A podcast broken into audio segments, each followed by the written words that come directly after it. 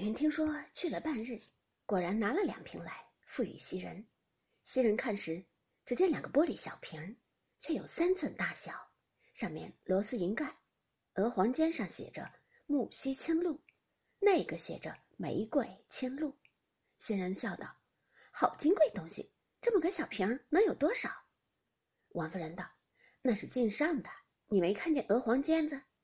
你好生替他收着，别糟蹋了。”袭人答应着，方要走时，王夫人又叫：“站着！我想起一句话来问你。”袭人忙又回来。王夫人见房内无人，便问道：“我恍惚听见宝玉今儿挨打，是环儿在老爷跟前说了什么话？你可听见这个了？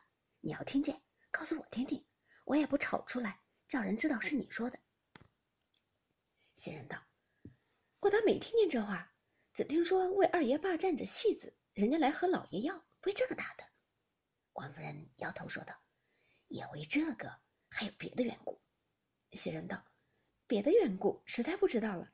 我今儿在太太跟前大胆说句不知好歹的话，乱理儿。”说了半截，忙又咽住。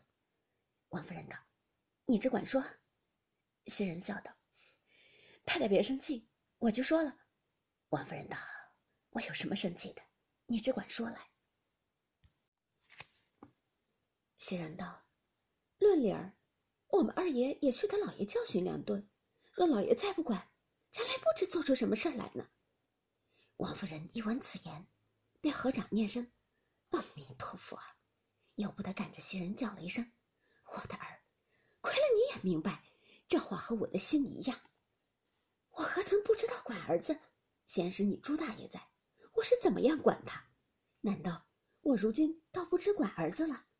只是有个缘故，如今我想，我已经快五十岁的人，通共剩了他一个，他又长得单弱，况且老太太宝贝似的，若管紧了他，倘或再有个好歹，或是老太太气坏了，那时上下不安，岂不到坏了？所以就纵坏了他。我常常掰着口儿劝一阵，说一阵，气得骂一阵，哭一阵，彼时他好，过后还是不相干，断地吃了亏才罢了。若打坏了，将来我靠谁呢？说着，由不得滚下泪来。袭人见王夫人这般悲感，自己也不觉伤了心，陪着落泪，又道：“二爷是太太养的，岂不心疼？便是我们做下人的服侍一场，大家落个平安，也算是造化了。要这样起来，连平安都不能了。哪一日哪一时，我不劝二爷，这是再劝不醒。”偏是那些人又肯亲近他，也怨不得他这样。总是我们劝的倒不好了。今儿太太提起这话来，我还记挂着一件事儿，没要来回太太，讨太太个主意。只是我怕太太疑心，不但我的话白说了，且连葬身之地都没了。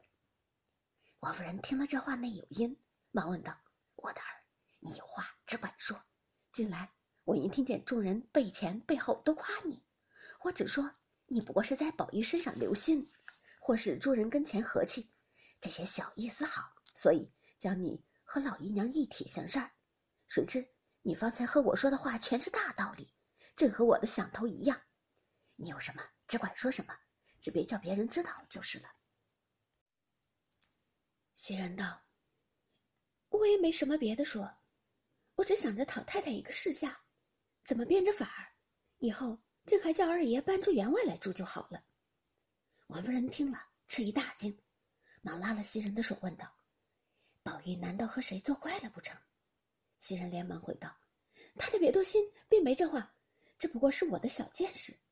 如今二爷也大了，里头姑娘们也大了，况且林姑娘、宝姑娘又是两姨姑表姊妹，虽说是姊妹们，到底是男女之分，日夜一处，起坐不方便。”也不得叫人悬心，便是外人看着也不像。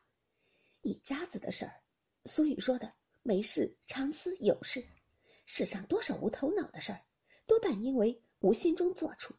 有心人看见，当作有心事，反说坏了。只是预先不防着，断然不好。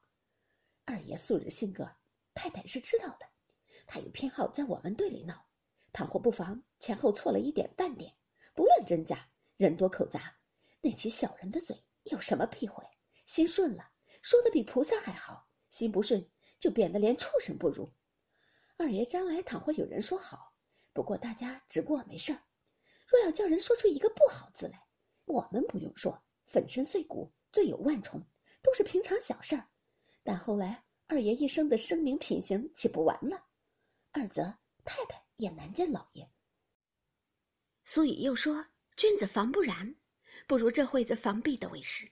太太事情多，一时固然想不到，我们想不到则可，却想到了。若不回明太太，罪越重了。近来我为这事儿日夜悬心，又不好说与人，唯有灯之道罢了。”